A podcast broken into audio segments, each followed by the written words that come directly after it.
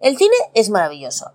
Es la máquina del tiempo y es la máquina que nos transporta a otros lugares y a otros mundos. Y además es la única máquina que tenemos de momento que haga milagros reconocidos como el vinagro de las patatas Bonilla a la vista, y si no que se lo pregunten a César Bonilla, que es el gerente, el dueño de una fábrica de patatas de churrería, que lleva haciendo patatas fritas desde 1932, pero que ahora es archimega mundialmente conocida porque ha salido en la película Parásitos, la película triunfadora de los Oscars de esta última edición, junto a otros productos de lujo para remarcar que las patatas Bonilla están en el cielo de lo hipsterioso y de lo lujoso en cuanto a lo que productos de Bermud se refiere. No sabíamos que los coreanos hacían vermut, pero parece que les gustan las patatas bonilla.